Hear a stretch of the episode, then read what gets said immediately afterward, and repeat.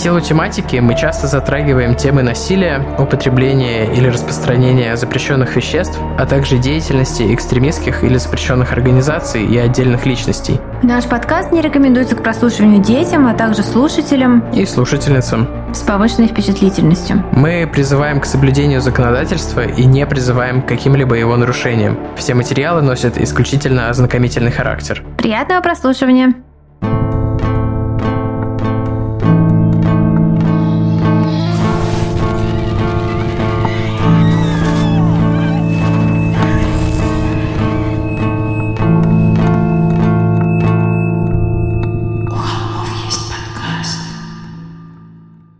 Всем привет! Вы слушаете «У холмов есть подкаст». Привет! И это мы, Тима и Валя, брат и сестра, в true crime е и в жизни, которые каждую, почти каждую неделю рассказывают вам а, что-то интересненькое. Звонят вам в дверь и предлагают обсудить властелина нашего Леонида Семеновича. Да, свидетели да. Коневского. Недавно кто-то спросил в комментариях, по-моему, а вам что, правда нравится Коневский? Вы так часто его упоминаете? Ну, типа, что шоу не очень. Да ладно, шоу отличное. Не, Просто... Человека это сказал, имел в виду в комментах. Ну, наверное, не, типа, Леонид Семенович прекрасный человек, но, типа, следствие вели в большей степени мем, чем э, какой-то серьезный источник, наверное, но... Да. Ну, это не источник, это шоу. И шоу прикольное. Оно действительно действительно мемное, но угу. не знаю, я всерьез э, наслаждаюсь им в свободное от работы время иногда. Даже когда мне не надо смотреть. Да уж. Оно как бы рассказывает интересную true crime историю, не задевая твою психику. Это не какой-нибудь там криминальная рассеюшка, где просто ты такой ого, ого, ого. Что-то уже совсем даже есть не хочется. Криминальная Россия разгружает грузовик, да, обычно со всякими фактами. О, да. Я тут с момента выхода прошлого выпуска основного сменил работу, поэтому я немножко такой э, пришибленный буду сегодня, потому что устаю, там, вникаю в новые Добро проекты, в новые процессы. В клуб пришибленных. Да. Я уже давно в нем. Вот. Что интересненького в твоей жизни, кроме новой работы, Тима? Ой, да даже не знаю. Ну вот это очень интересненько, по-моему. Смотрю Рика и Морти по мере того, как они выходят. Очень э, люблю Рика и Морти. Я почти перестала стесняться рыгать из-за Рика и Морти. Возможно, скоро, скоро вы услышите.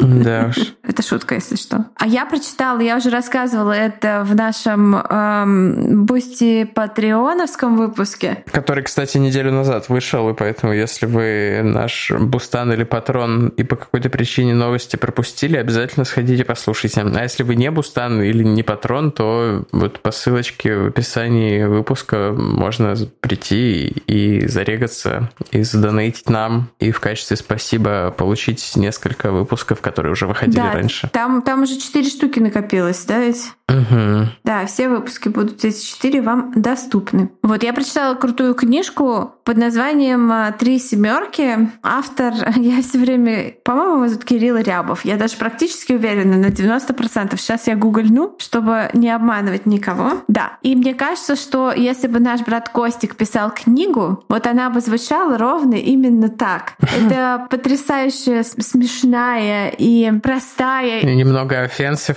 Очень offensive.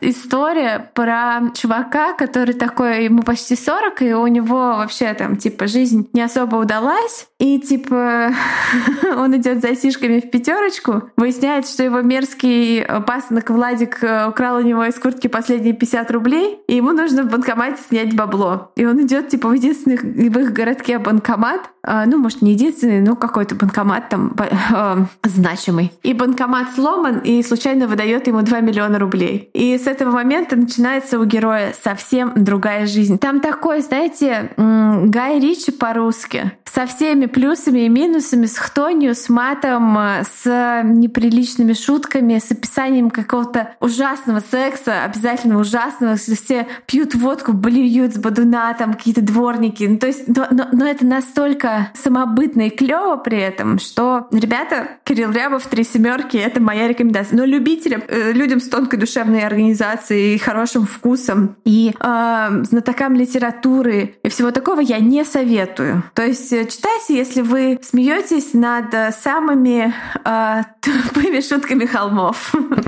Ну, то есть это, не знаю, книга, которую я бы не хотела, чтобы там, не знаю, прочитали мои родители. Ну, то есть, э, но, но она прям кайфовая. Прикольно. Вот такая вот рекомендация слэш дисклеймер. Вот. Ой, кстати, по поводу контента, пару недель назад э, мы говорили о том, что на стрителе выходит эксклюзивчик э, от нашей холма-мамы, которая, правда, работает под суровым мужским псевдонимом Андрей Болотов. Это аудиокнига, аудиосериал под названием «Шерлок Холмс и собачья смерть». И там вас ждет э, пандемия холеры, которая обрушилась на мир в конце 19 века, уби... убийство, не буду спойлерить, смерть Чайковского, собственно, Шерлок Холмс, который приезжает в Петербург, пораженный холерой. И даже, даже для тех, кто литературный ботан, там будет появляться Порфирий Петрович. Кто знает, тот знает. Вот. Э, очень рекомендуем вам на Старителе послушать этот сериал. Опять же, я надеюсь, что я раздобуду ссылочку с триалом, но обещать не могу. Но надеюсь. Тем не менее, э, если вы просто вы не были раньше подписаны подписчикам Storytel, там всегда и всем новым юзерам полагается, по-моему, 14 дней. Вот, это еще не реклама, мы просто любим нашу маму и хотим э, донести то, как она классно пишет, до вас, дорогие холми. Вот. А мой аудиосериал В смысле не реклама, я уже отправил маме счет. А мой аудиосериал э, выйдет на Storytel где-то в октябре-ноябре, но об этом будет уже ближе к делу больше информации. О, анонсики. Вот как-то так. У меня особо нет никаких э, контентных э, рекомендаций. Пока что я завис на полпути в нескольких книгах. Надеюсь, что в ближайшее время у меня будет свободные часики, чтобы их дочитать. Кстати, о свободных часиках. Не то, чтобы это не запланировано, мы давно планировали взять Вот это подводочка. Отпуск снова, да. Сигвейчик у Тима. Мы выходим в отпуск. Это будет последний выпуск перед отпуском, а вернемся, наверное, уже в сентябре, то есть вот в августе. Это будет э, вот этот релиз. И еще будет, конечно же, для наших бустанов и патронов, потому что у нас коммитмент с ними. Вот для вас, э, бустаны и патроны, конечно же, выйдет выпуск там ближе к 20 числу, например, ближе к концу месяца. Но Э, у нас еще осталось в закромах истории слушателей. Они тоже продолжат выходить, там вот насколько хватит их у нас. А вообще вернемся, наверное, уже там ближе к сентябрю. Ну, подписывайтесь на нас там, где вы нас слушаете. Там будут уведомления, что новые выпуски выходят. Или в соцсетях, где продолжится активность, всякие наши новые еженедельные активности в Инстаграме, например, с которыми нам помогают. Да, э, заходите на огонек в наши соцсети, там будут все самые свежие новости э, непременно. Вот так. И самые несвежие тиктоки, как обычно. Да, как вам карьера Тимы как тиктокера, ребят?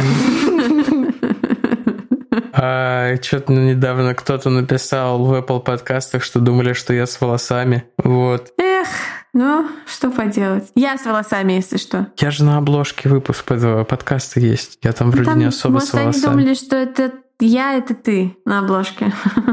Я — это ты, ты — это я. Там же не подписано? Что мы мужчина-скейтер, женщина-тяжелоатлет? Типа того.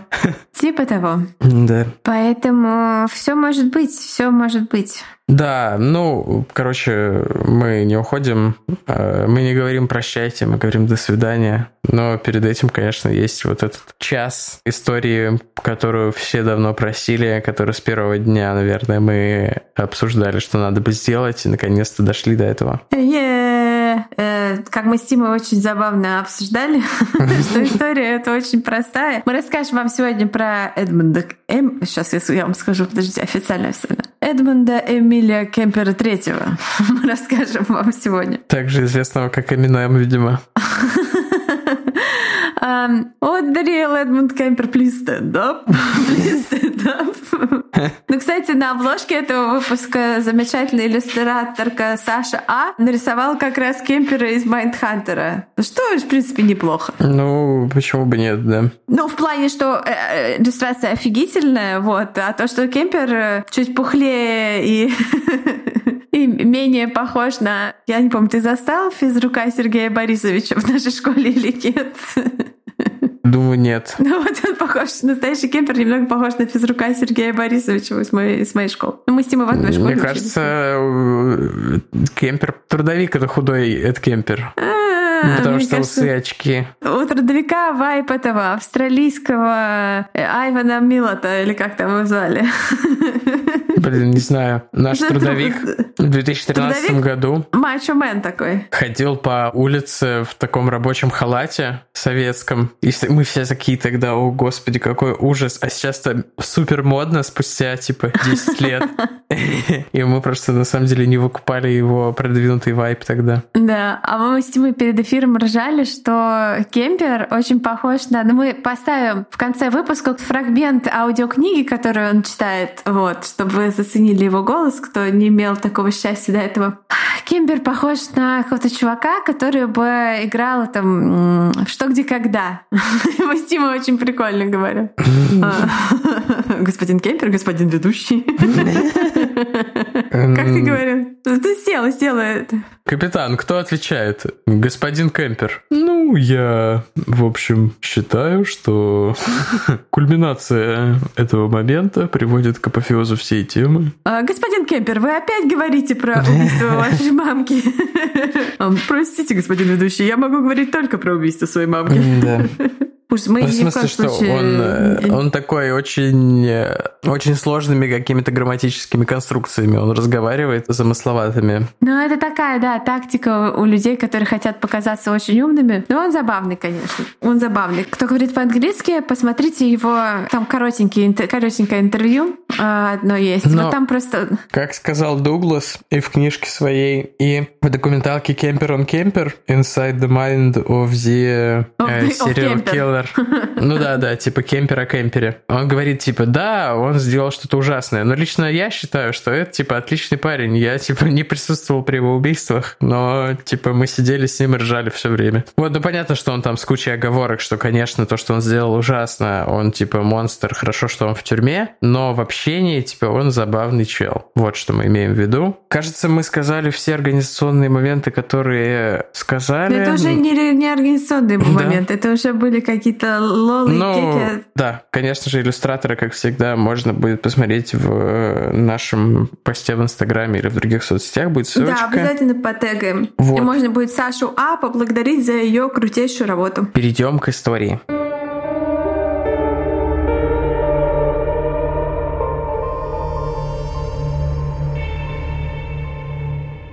Машина была похожа на полицейскую. Не патрульную, конечно, а одну из таких, которые начали колесить по территории кампуса с приходом темноты после того, как в Санта-Крузе завелся серийный убийца. Парень за рулем тоже был похож на копа, даже слишком. Если он думал, что кого-то обдурит таким прикрытием, то он глубоко ошибался. Особенно забавным было наблюдать, как парни, вроде него, пытаются купить у кого-то наркотики. Да у них же на лбу написано, что это подстава. Все это пронеслось в голове у Розалин, когда она нагнулась, чтобы заглянуть к кто же был за рулем этой помятой тачки с наклейкой университета на бампере. Вечер был холодный, накрапывал дождь. Парень явно не представлял угрозы. Когда он заметил улыбку, мелькнувшую у нее на лице на долю секунды, он и вовсе засмущался, как настоящий ботан на танцах в средней школе. Розалин стряхнула с плаща капли дождя и забралась в машину. Внутри было опрятно, из бардачка торчал шнур полицейской рации. Она еще раз улыбнулась, на этот раз тому, что ее догадки оказались верны. Он и правда был копом. Видимо, у него была миссия – спасать таких таких, как она. Ее мысли прервал голос водителя, глубокий и мелодичный. «Ты не против, если мы подвезем ее тоже?» Он указал на девушку, которая пряталась от ветра на остановке. «Не вопрос». Вторая девушка, хрупкая азиатка лет 20, заглянув в машину, обменялась с Розалин понимающими взглядами. «Все хорошо, здесь безопасно. Не будет же он нападать на нас двоих». Девушка забралась на заднее сиденье. Водитель сделал музыку погромче.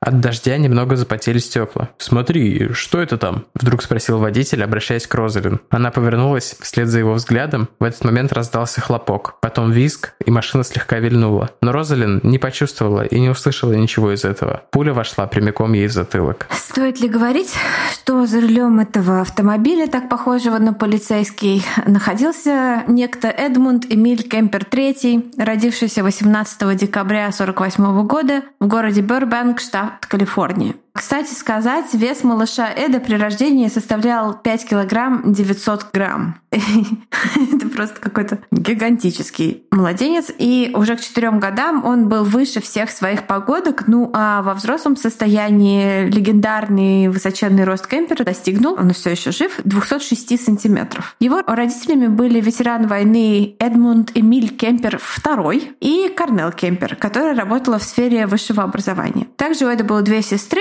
одна старше и вторая младше. Стоит же заметить, что его отец, который после того, как война закончилась, стал работать электриком, в ходе своей военной службы в армии принимал участие в испытаниях ядерного оружия. Ни на что не намекаем, просто вот такой факт. А мать, как считают некоторые эксперты, страдала пограничным расстройством в достаточно острой форме. Но ее никогда при жизни никто не диагностировал, это спекуляции. Брак родителей был сложным. Они развелись, когда Эду было 9 лет. Кроме этого, в раннем детстве Эд пережил очень травматичный эпизод. Одна из сестер толкнула его в бассейн, и он чуть было не утонул. Но с этого ли момента началась его история, трудно сказать. Вот что известно в целом о его детстве и увлечениях. Уже во втором классе Кемпер начал заниматься вуэризмом. Он выбирался из дома под покровом ночи и шел смотреть в окна своей учительницы, а когда одна из его сестер спросила, не хотел бы он поцеловать учительницу, Эд ответил, что сперва придется ее убить. Весьма логично. Эд очень любил играть с куклами своих сестер. Он отрезал им ладони и головы и совершал с их помощью какие-то странные, одному ему понятные ритуалы. Ну а его самыми любимыми играми, по его собственным словам, были электрический стул и газовая камера. Смысл заключался в том, что сестры нажимали на воображаемый рычаг, а Эд падал на землю, изображая агонию мучительной смерти. Агония мучительной смерти звучит как death metal группа. Да. Я, кстати, э, во время подготовки к этому выпуску осознала, что агония нет слова огонь. А в 10 лет э, Эд впервые убил живое существо. Это была кошка. Он закопал ее заживо, а потом раскопал, обезглавил и наколол ее голову на палку. В 13 он повторил историю э, с новой кошкой, которую завела его мать, когда понял, что эта кошка предпочитает общество его сестер э, его обществу. Ему это не понравилось. Кстати, в одном из источников попалась интересная мысль. Сексуальные садисты, которые впоследствии убивают женщин, убивают именно кошек.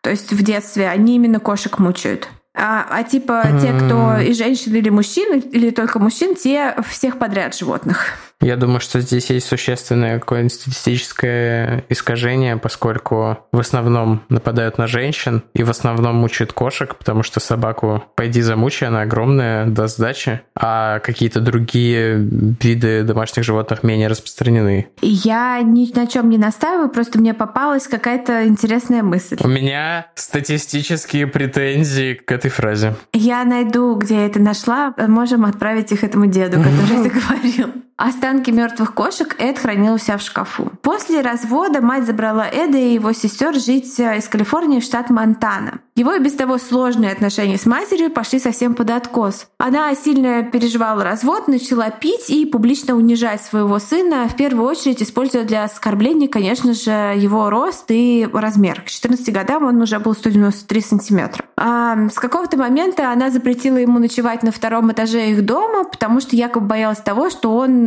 там э, причинит какое-то сексуальное насилие своим сестрам. Поэтому его запирали на ночь в подвале дома. И это, кстати, в отличие от многого, что в этой истории мы знаем только со слов Кемпера, это доказанный факт. А потому что, как я понимаю, сестры подтвердили, что так было. А мать никогда не проявляла к нему любви, не обнимала, объясняя это тем, что он может вырасти геем, если она будет это делать. А также тем, что он такой же ничтожный, мерзкий, как его отец, ни одна женщина его никогда не полюбит. Но к своим дочерям она относилась хорошо, и вообще э, ей нравилось э, воспитывать и учить жизни молодых женщин, с чем потом и будет связана ее работа уже снова в Калифорнии через какое-то время. Время. Дойдем до этого в рассказе. Все это привело к тому, что в 14 лет Эд сбежал из дома в Лос-Анджелес, чтобы жить с отцом. Но там его ждал неприятный сюрприз. Отец женился во второй раз, и теперь у него был пасынок. Конечно, Эд Кемпер-старший приютил сына, но долго это второй. не продлилось. Второй, да, потому что есть еще самый старший. Потому что... Этот, собственно, не второй, а джуниор. А Кемпер? Кемпер третий. Синьор, джуниор, the third. Да. Короче, папа разрешил ему пожить с ними какое-то время. Промежуточный это. Но долго это не продлилось, потому что кемпер... Ну что, как мне теперь? И как мне теперь лавировать среди этих кемперов? Кемпер третий. И потому что кемпер третий был трудным подростком. Все, давай дальше ты рассказывай. Из-за того, что отношения с отцом и его новой женой не складываются, было принято решение отправить его жить на ферму к бабушке и дедушке по отцовской линии. Собственно, к Эду Эмилю Кемперу старшему. Конечно, Эду не сказали, Эду третьему, о том, что его везут туда навсегда, а просто отвезли под предлогом того, что они все вместе отпразднуют Рождество. Я помню, меня так дедушки с бабушкой тоже часто отвозили.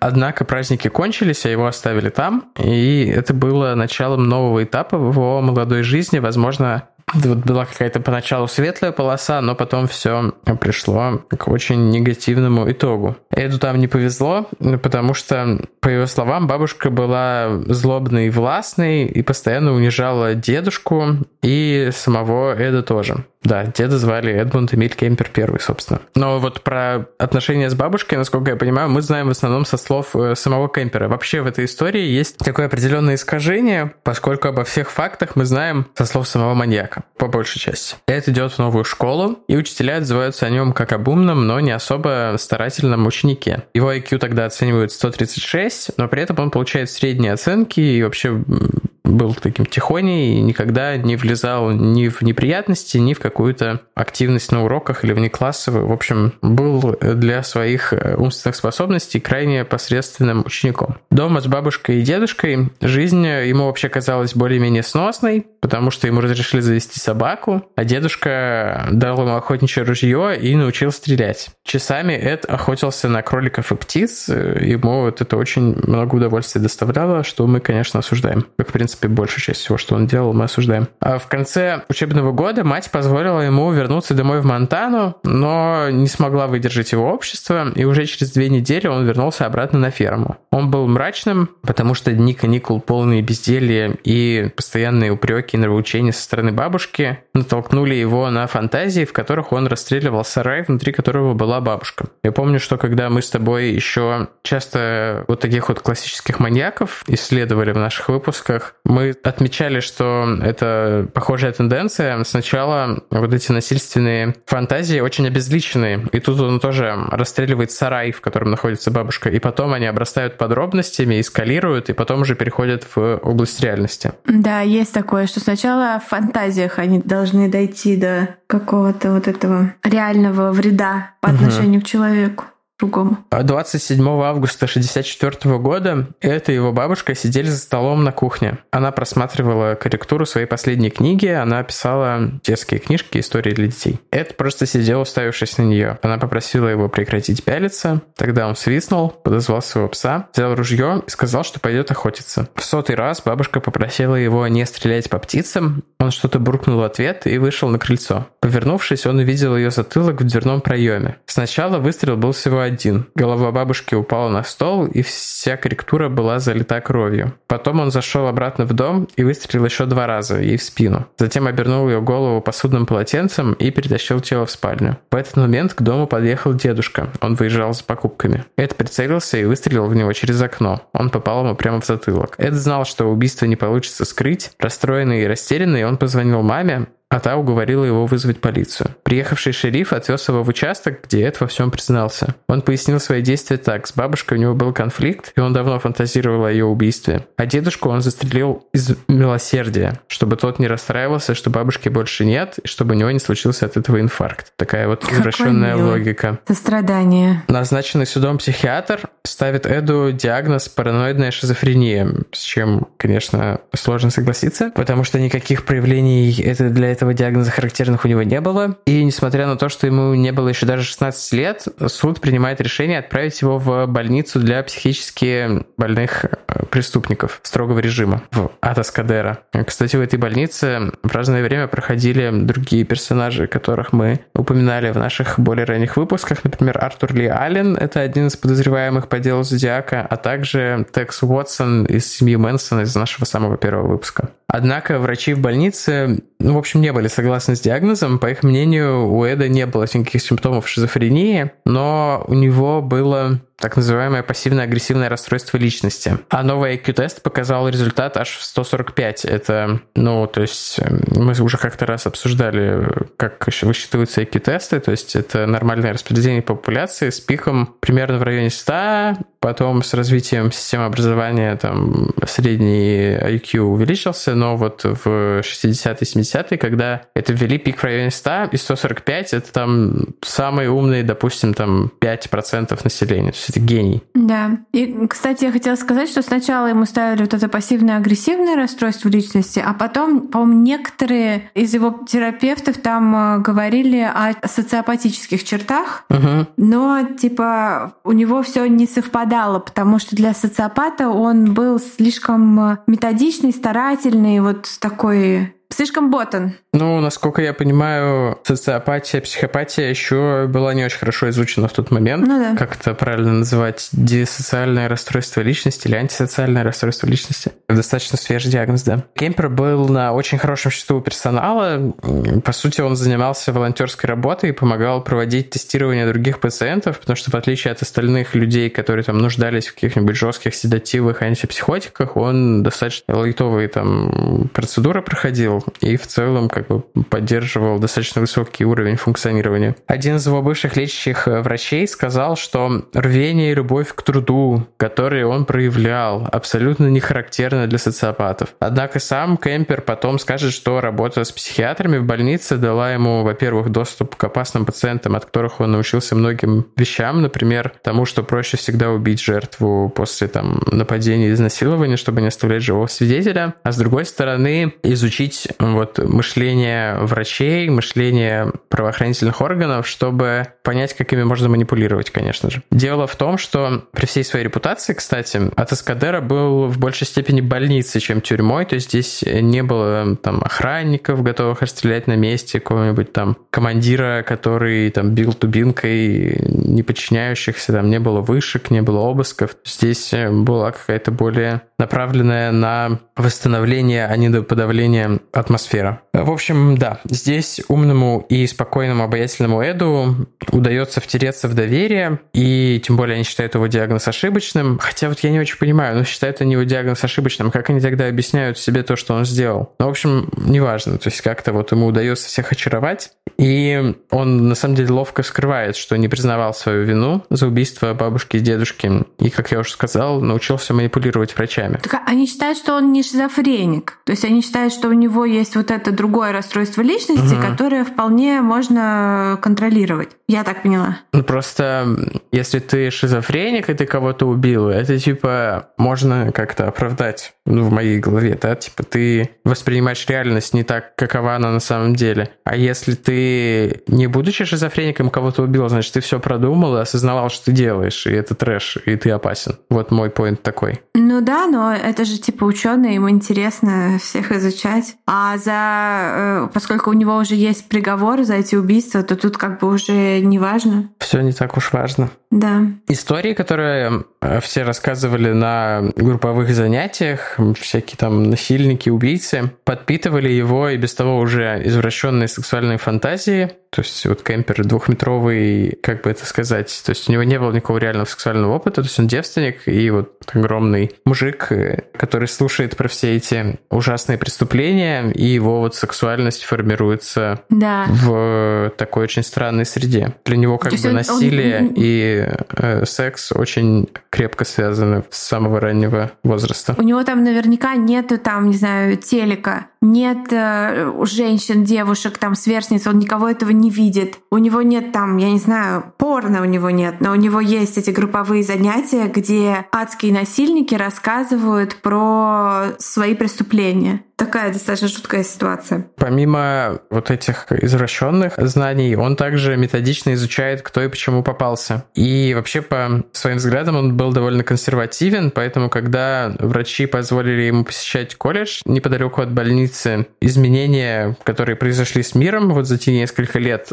пока он был в заключении, стали для него шоком, что вся эта культура хиппи, свобода, там частичная эмансипация женщин, которая вот чуть более ускоренно происходила в эти годы. И вообще вот это вот Калифорния конца 60-х никак не вязалась с его взглядами на жизнь родом из Монтаны. Он хотел типа стабильности и всякого такого правых консервативных ценностей.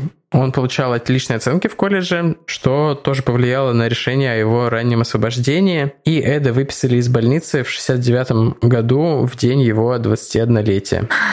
Да, Молодцы, ребята. Психиатры категорически не рекомендовали Эду возвращаться под крыло к своей матери. Им было очевидно, что она влияла на него плохо. Но администрация отдела по работе с несовершеннолетними преступниками, во власти которой находился Эд, поскольку свое убийство он совершил в 15, направили, эта администрация направила его прямиком к маме. И в это время она уже жила в городе Санта-Крус, штат Калифорния. И они поселились вдвоем. Первой его мечтой на свободе и первым разочарованием была служба в полиции. Он очень хотел быть копом, и даже в источниках пишут, что он выглядел, говорил, одевался, вот он был просто как настоящий нарк. То есть это люди, которые добровольные стукачи.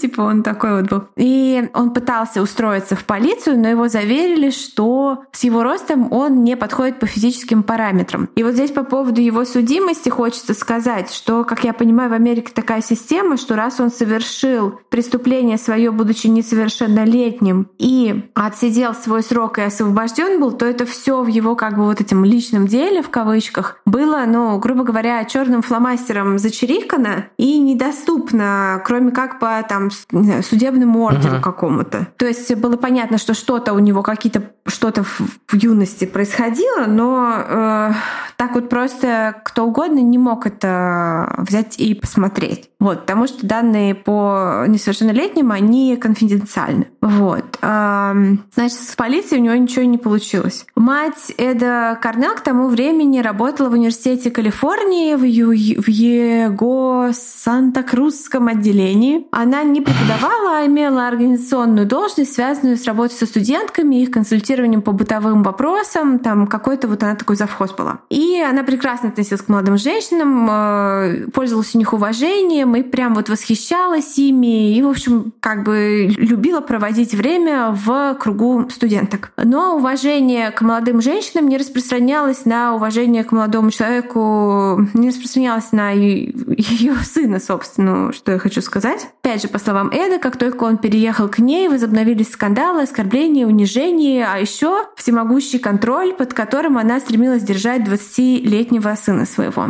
Кемпер нашел себе пристанище в баре э, Jury Room, комната присяжных, э, который находился возле здания городского суда. Там частенько тусовались полицейские, они обсуждали текущие дела, виды оружия и прочие интересующие кемперы темы. Внимательный, спокойный, располагающий к себе Эд стал э, приятельствовать с завсегдатаями и вскоре получил прозвище Большой Эд. Так он был всем известен и всеми, в общем-то, любим. Кемпер перебивался с одной работы на другую, пока наконец не устроился в дорожное управление. Эта работа позволила ему снять жилье вместе с другом и съехать от матери. Однако даже на расстоянии она продолжала контролировать его и при каждом случае напоминать ему о своем низком мнении по поводу его внешности, его интеллектуальных способностей, перспектив в жизни и будущего в плане общения с женщинами. Эд купил себе мотоцикл, чтобы быть совсем как коп, а, но э, дважды попадал в аварию на нем, и вторая из его аварий даже закончилась переломами. Когда он выздоровел с помощью своего работодателя, вот это вот дорожного управления, это какая-то госструктура, он приобрел списанную машину со штрафстоянки, вот ту самую, которая, если не приглядываться, выглядела как полицейская. Он установил туда антенну. Я так понимаю, что это просто Ford Crown Victoria был, который много лет использовали использовали полицейские в качестве служебных автомобилей. Просто одну и ту же модель во всех штатах да. закупали тоннами. Да, спасибо за это э, конкретное пояснение. У меня, я, как всегда, объясняю все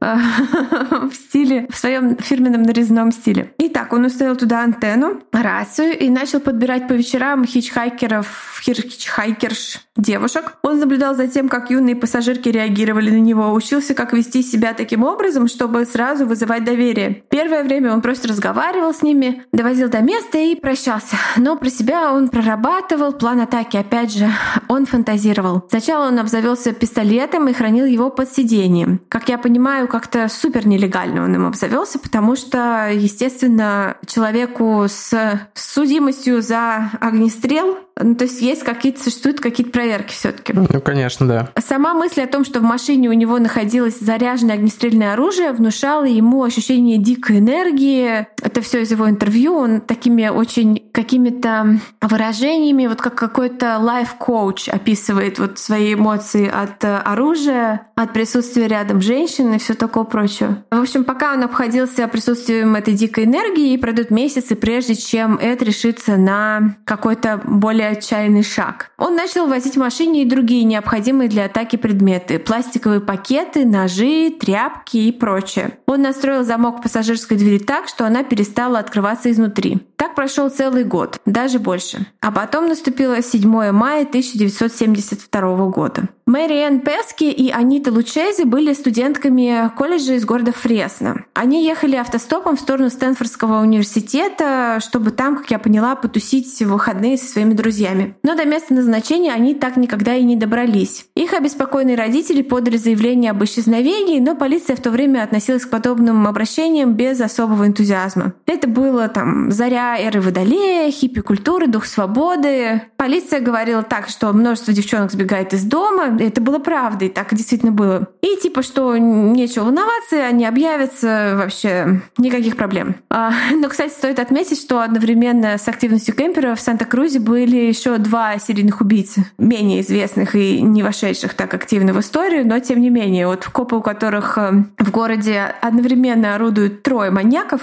говорят типа, ну фигня, вернутся ваши девочки. Но также стоит сказать, что даже если бы копы и пустились на поиски пропавших студенток активнее, сразу после того, как родители подали заявление, вряд ли они бы смогли что-то изменить, точнее, точно ничего бы изменить mm. они не смогли. Не оправдывает копов в моих глазах. Не оправдывает копов. Но, кстати, очень многие источники про кемпера очень сильно оправдывают копов, потому что сам кемпер оправдывает копов. Ну, он же любил копов. Да, у меня был коллега по фамилии Копов.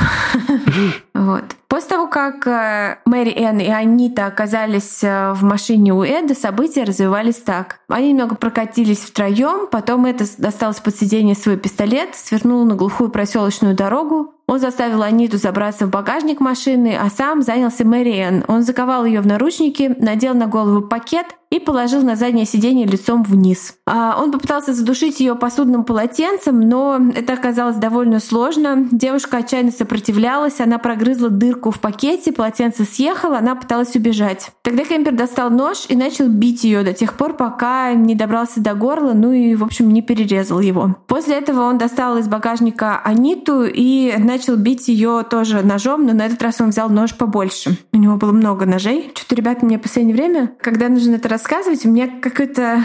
Что-то у меня начинается какой-то рефлекс. Анита пыталась сопротивляться, но какое там сопротивление? Он 206 сантиметров ростом. После Эд катался на машине с двумя телами, думая, что ему делать и куда их вести, как поступить. Но в конце концов он решил завернуть тело Мэри Энн в тот самый пластиковый пакет для мусора, которым он пытался ее задушить, а после похоронить ее где-то ну, в безлюдном месте, предварительно обезглавив. Голову он принес домой вместе с телом Аниты. Аниту он тоже расчленил и обезглавил. Обе головы он хранил у себя дома какое-то время. А к телу Мэриэна он приведет полицию уже после своего ареста, а вот что стало с останками Аниты, никто так никогда и не узнает. Ну и тут мы хотим добавить, что, конечно же, э, Кемпер практиковал некрофилию, просто ну, что-то не хочется. Вот, ну, все, кто смотрел Майндхантер, примерно понимает, о чем там идет речь. Мне как-то просто, ну, я думаю, вы тоже все уже понимаете. Да, это не первый выпуск мы слушаем. Но те, кто первый выпуск слушаете,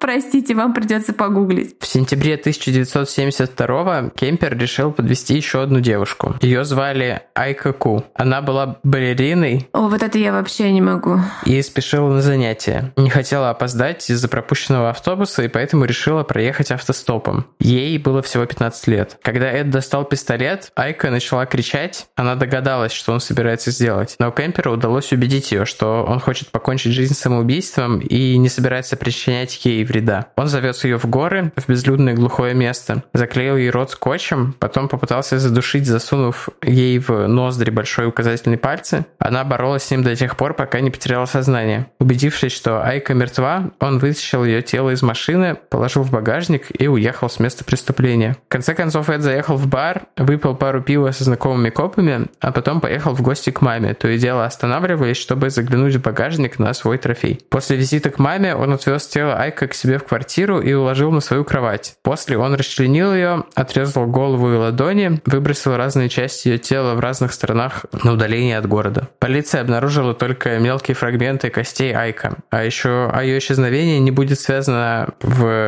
картотеке с пропажей Мэри Энн и Аниты до самого момента ареста Кемпера. Кстати, хочу сказать, что про убийство Мэри Энн и Аниты Кемпер сам очень подробно его описывает в своем интервью, ссылку на который я залью в телеграм-канал наш. Угу. Оно на английском языке, ну уж извините.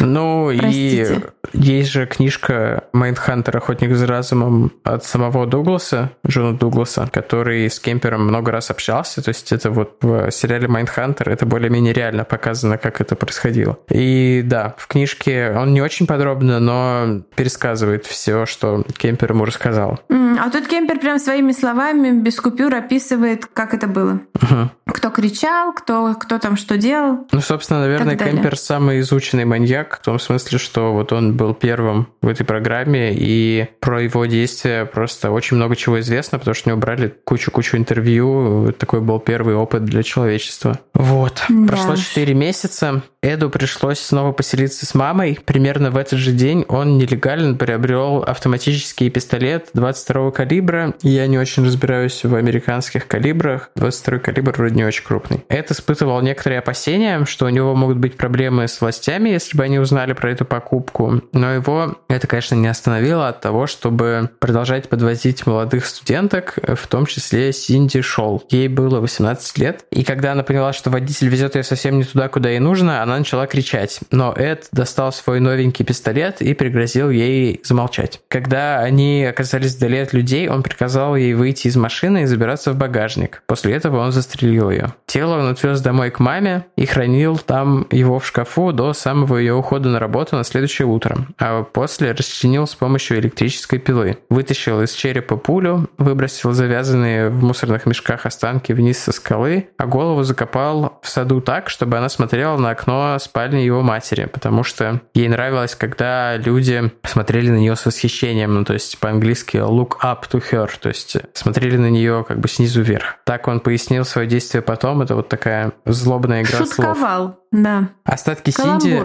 нашли несколько дней спустя. Находка, конечно, напугала и шокировала общественность, но, как мы уже говорили, в это время в Санта-Крузе было еще два активных маньяка, поэтому неразбериха была только на руку Кемперу. Никто его не подозревал, однако полиция выступила с предупреждением. Всем студенткам советовали сократить поездки автостопом и делать это только в случае крайней необходимости, а садиться только в машины с университетской наклейкой, которая обозначала свободный доступ на территорию кампуса. Это буква буква А на бампере. По злой иронии судьбы у Эда, благодаря тому, что его мать работала в университете, такая наклейка была. Следующий удар преступник нанес в феврале. Вечером 5 числа они с матерью грандиозно поругались, и он ушел, хлопнув дверью. Сначала к нему в машину села 23-летняя Розалин Торп, Потом он заметил также 20-летнюю Элис Лью и тоже притормозил. Это та самая история из начала нашего выпуска. Увидев в машине еще одну девушку, Элис села без всяких опасений. На этот раз Эд даже не останавливался для того, чтобы убить их. Он указал пальцем в окно, привлекая внимание Розалин к какому-то зданию или чему-то снаружи. А когда та повернулась, он выстрелил ей в голову с водительского сиденья. А затем развернулся к Элис и выстрелил в нее три раза, потому что не с первого раза попал.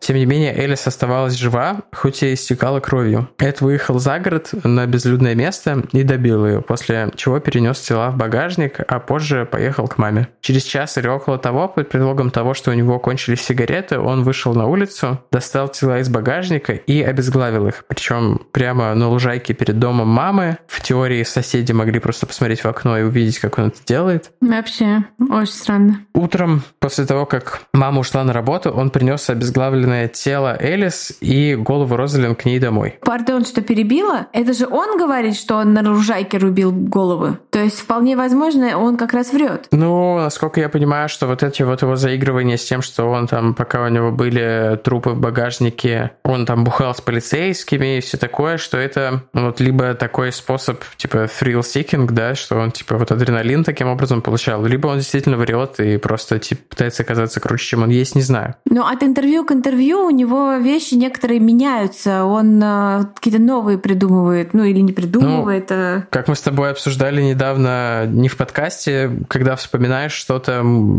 воспоминания имеют свойство искажаться и меняться, вот, поэтому ну, не да. знаю, тут есть какой-то злой умысел или это просто так происходит естественным образом. В общем, да, он принес обезглавленное тело Элис и голову Розалин домой к своей маме, вырезал из тел пули и затем разложил их тела по пакетам и выбросил в разных местах, опять же, в окрестностях Санта-Круза. Некоторые из этих пакетов были обнаружены спустя неделю. Да. С этого момента источники несколько раз сходятся во мнениях, что же произошло. То есть есть такая очень э, дружелюбная к полиции версия, где полиция вот уже почти там бы его сама бы и поймала, там бла-бла-бла. Но мне, я думаю, Тиме тоже ближе версия, которая полицию не выгораживает, а вот э, показывает, что они, в общем, не заметили у себя под носом такого героя, скажем так. И они вот до сего момента водили дружбу с Большим Эдом, все так же он с ними там э, по пивасику и все такое прочее. И вот... Но, э, как сказал, извини, Дуглас в документалке «Кемпер он Кемпер», благодаря Кемперу они поняли, что многие маньяки тусуются часто с полицейскими,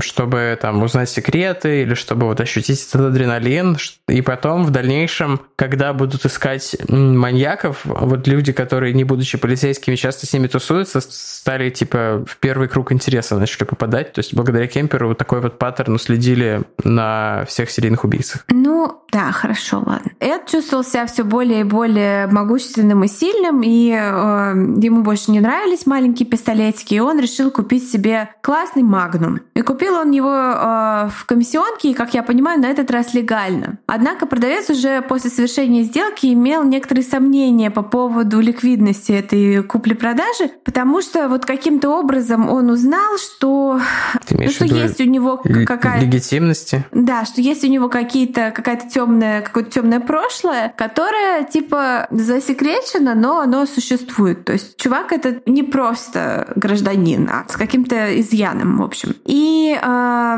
он обратился с этой информацией в полицию, этот человек, продавший оружие. Ну, естественно, он как бы чувствовал свою ответственность за этот, э, за то, что этот магнум попал в руки к этому к кемперу. Копы отправили, и покупка была зарегистрирована, то есть э, адрес кемпера э, был, соответственно, у полицейских. Адрес покупателя. И один из копов поехал к Эду, коп, который не пил с ним пивасы, а просто коп, поехал по адресу. Ну, просто с целью узнать, зачем ему это оружие, там, что и как. У матери Эда был сложный адрес, это было на перекрестке двух улиц, и там было два дома с одинаковыми номерами, но на разных улицах. То есть это вызывало бесконечную путаницу. Полицейский немного заплутал и вот увидел машину, в которой сидел чувак, э, такой приятный, добродушный, усатый парень, и он спросил у него, вот не знает ли он, где живет Эд Кемпер. И парень тут же сказал, так это же я, это Кемпер, и начал любезно общаться с копом. Как сказал потом Кемпер, он думал, что его ищут вот за этот 22-й калибр, которым он расстрелял девочек, что может быть где-то еще пуля какая-то, и что все за ним пришли. И когда коп ему сказал, что это из-за покупки Магнума, типа Кемпер такой, фух, пронесло, все норм. Опять же, это все в интервью он рассказывает прекрасно и красноречиво от первого лица. Он предложил копу осмотреть багажник своей машины, который как раз-таки лежал этот Магнум, тот осмотрел, все окей. Вот. Э, и,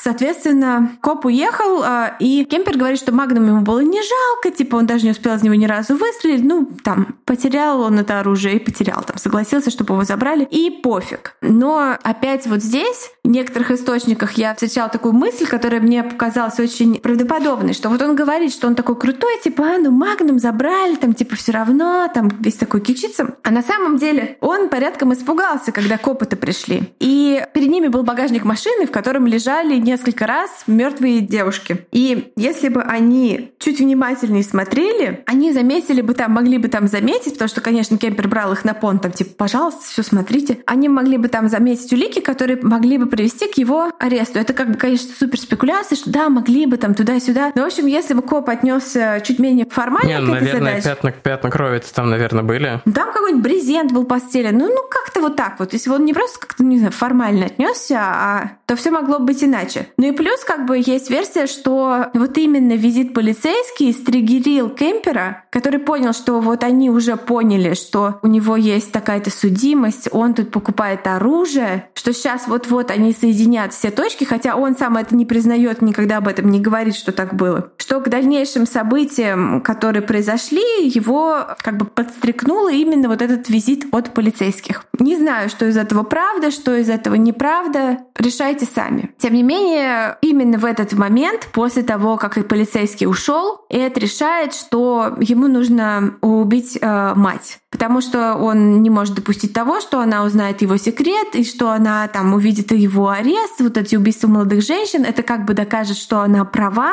что он не может быть в нормальных отношениях, что он ненормальный, что он там какой-то весь из себя там ущербный, э, что все, что она ему внушает всю жизнь, что это окажется правдой. Ну, я думаю, что тут еще он же всегда фантазировал о том, чтобы убить именно свою мать, и это все его преступления в каком-то смысле были то ли подготовкой, то ли симуляцией этого, ну... и он просто понял, что у него не остается времени. То есть, если он хочет сделать это до того, как э, он сядет в тюрьму, ему нужно поторопиться. Вот у меня такая теория. Ну, вот есть и другая версия, что и он даже говорил иногда одну, иногда другую, что он убивал молодых женщин, потому что вот его мать так их любила и ценила, а его не любила и не ценила. И он убивал что-то там э, любимое и ценное для нее. То есть это не было репетицией именно ее убийства, это было вот типа разрушу что-то, что тебе дорого. Но опять же, он менял пластинку несколько раз. Но тем не менее, э, все закончилось именно так, как закончилось. Был пасхальный уикенд, суббота накануне праздничного дня, примерно через месяц после того, как были убиты Розалин и Элис. Элис. Эд пришел в комнату матери в 5.15 утра с молотком. В интервью он описывает их последний разговор. Типа, он зашел к ней в комнату, она читала книжку. Она ему сказала, что ты типа, и что ты будешь тут вот так стоять и молчать, что-то из этой, из этой серии. Он типа постоял, помолчал и ушел. А в 5.15 утра пришел к ней в комнату с молотком. Он ударил ее один раз со всей силы по голове, потом перерезал ей горло. После отрезал голову и вытащил э, речевой аппарат. Попытался засунуть вот эти голосовые связки и все вот это в измельчитель для мусора, но внутрь они не пролезли. Он говорит, что начал, э, он их стал пихать, а этот э, измельчитель мусора начал их выплевывать, то есть заплевывая всю кухню кусками мяса с кровью. Он прибрал в доме, он не любил бардаки, спрятал ее тело в шкаф и перевернул матрас. Застелил кровать идеально. После он ушел. Весь день он раздумывал, что делать, и пришел к выводу, что если тело матери найдет кто-то другой, подозрения могут такие не пасть на него. Вернувшись домой, он позвонил ее лучшей подруге Саре Холлет. Он пригласил ее на ужин, который, по его словам, должен был быть сюрпризом для матери. И вот здесь я не очень понимаю, видимо, он сменил план, потому что когда Сара пришла на ужин, он ее задушил. Вот. Э, набросил ей на горло шарф. Э, я слышал слышал э, версию, собственно, у Дугласа, по-моему, что он ее убил, потому что, типа, они с этой подругой созванивались каждый день, и что она бы точно заметила, что его мамка исчезла. А если он уберет ее тоже, то все просто подумают, что они куда-то далеко уехали на выходные и, типа, решили остаться где-то. Ну вот да.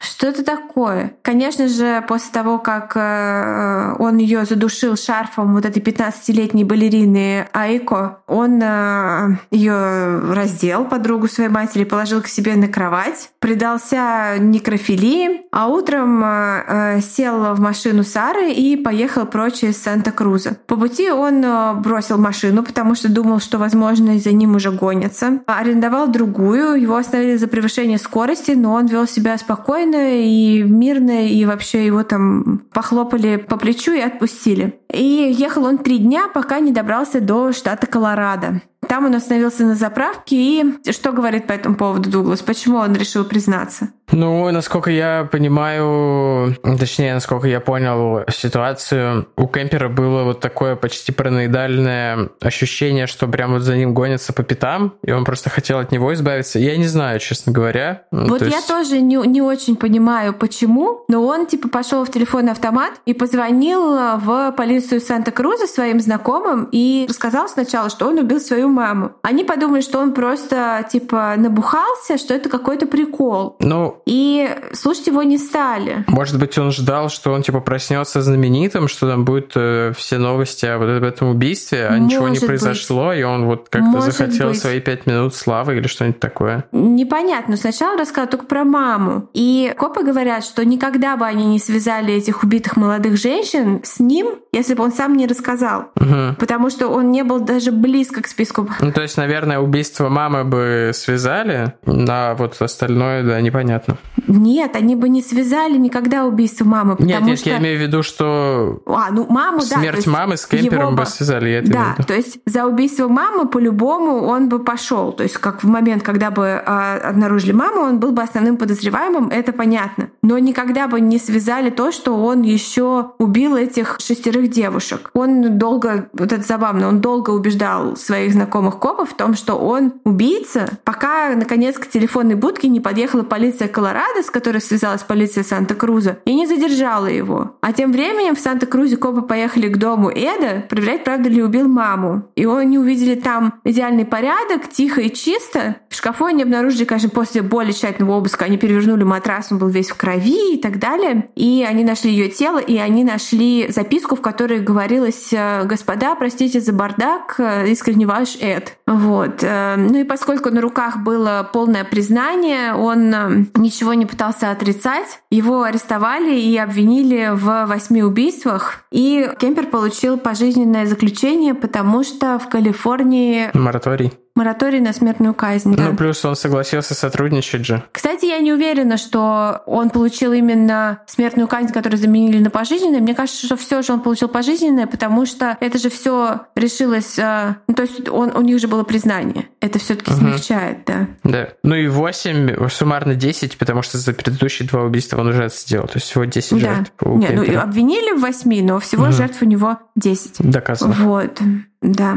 Ну, да. мне кажется, он такой чувак, что если бы было что-то еще, он бы все рассказал, ну, потому ну, что быть, ему да. очень кайфово, мне кажется, именно от этих рассказов. В этой документалке еще выступает, ему дали публичного Какой адвоката. А, в Кемпер, да, он в, Кемпер? Да, в той, в которой Джон Дуглас принимал участие. Скинешь тоже ссылку в этот в телеграмчик? Конечно. Спасибо.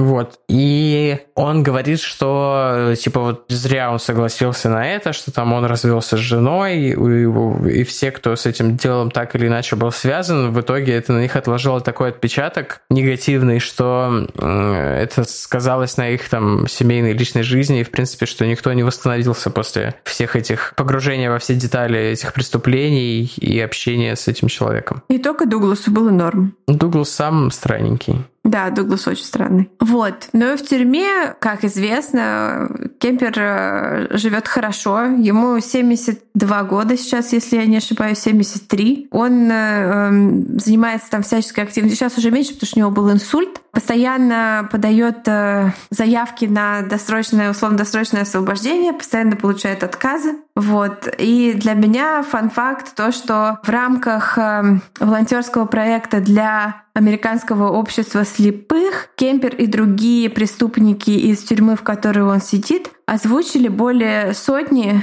несколько сотен аудиокниг самого разного содержания. И кусочек такой аудиокниги мы вам сейчас поставим. Это книга «Цветы на чердаке», такой ужасный романчик про инцест. Вот. Такой романтизация инцеста, короче говоря, между братом и сестрой, кстати, Иу. Вот.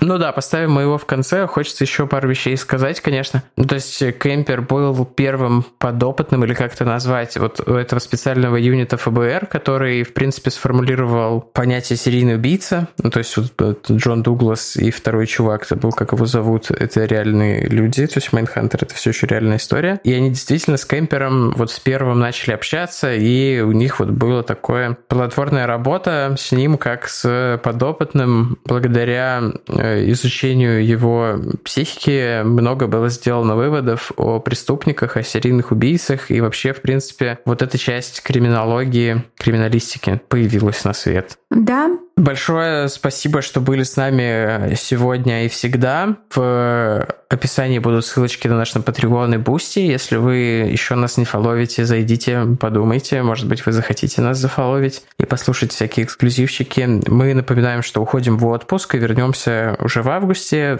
За точной датой следите в социальных сетях, обязательно все объявим. И большое спасибо, что были с нами сегодня и всегда. И очень приятно э, иметь такую классную аудиторию аудиторию, как вы. Да, подписываюсь под всем сказанным Тимой и горько сокрушаюсь, что забыла очень классную подводочку в начале выпуска. А, мы же недавно в нашем инстаграме проводили опрос, кто главный эд в Трукрайме. И mm. с небольшим, правда, отрывом победил Кемпер, и за него голосовала как раз я. У нас Тима был Я голосовал за Гину, да. Да, вот, забыла, к сожалению. Вот так вот. И напоминаем, что вышел аудиосериал нашей мамы. Как он называется? Шерлок Холмс? Он называется «Шерлок Холмс и собачья смерть». Но мама работает под псевдонимом Андрей Болотов, так что не пугайтесь. Да, не пугайтесь. Его можно послушать на Storytel. Наша мама, мама Ченфер. А теперь э, кусочек аудиокниги Кемпера, который мы обещали, а потом пока. А прикинь, Кемпер бы читал аудиокнигу ваш, нашей мамы, вот это был бы кайф. Такое. А, блин, можно написать ему? Ладно. Пока, ребят. Увидимся после каникул, услышимся. Chapter 1 Goodbye, Daddy.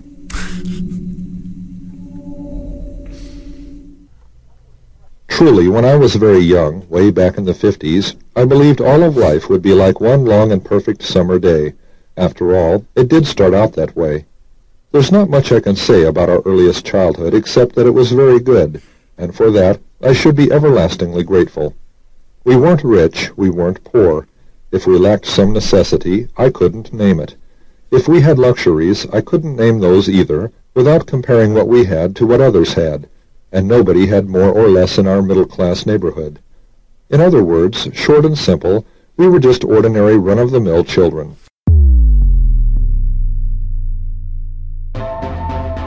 Вы слушали «У холмов есть подкаст» – независимое разговорное true crime шоу с комедийной подачей. Возвращайтесь на следующей неделе за очередной порцией подлинных историй о маньяках, тоталитарных сектах, резонансных убийствах и других настоящих преступлениях. Подписывайтесь на нас на всех платформах и в соцсетях. Инстаграм, Телеграм, Твиттер и ВКонтакте. Ставьте оценки, где это возможно, и оставляйте комментарии. Это помогает новым людям узнать о нашем подкасте. Также вы можете поддержать наш подкаст, оформив подписку на донейт-сервисе Boosty. Все ссылки есть в наших соцсетях. Если вы иллюстратор и хотите сделать обложку для одного из наших будущих выпусков, пишите нам в директ Инстаграма. Выпуск подготовили и презентовали Валентина Назарова и Тимофей Назаров. Монтаж и обработка звука Кирилл Мухрыгин.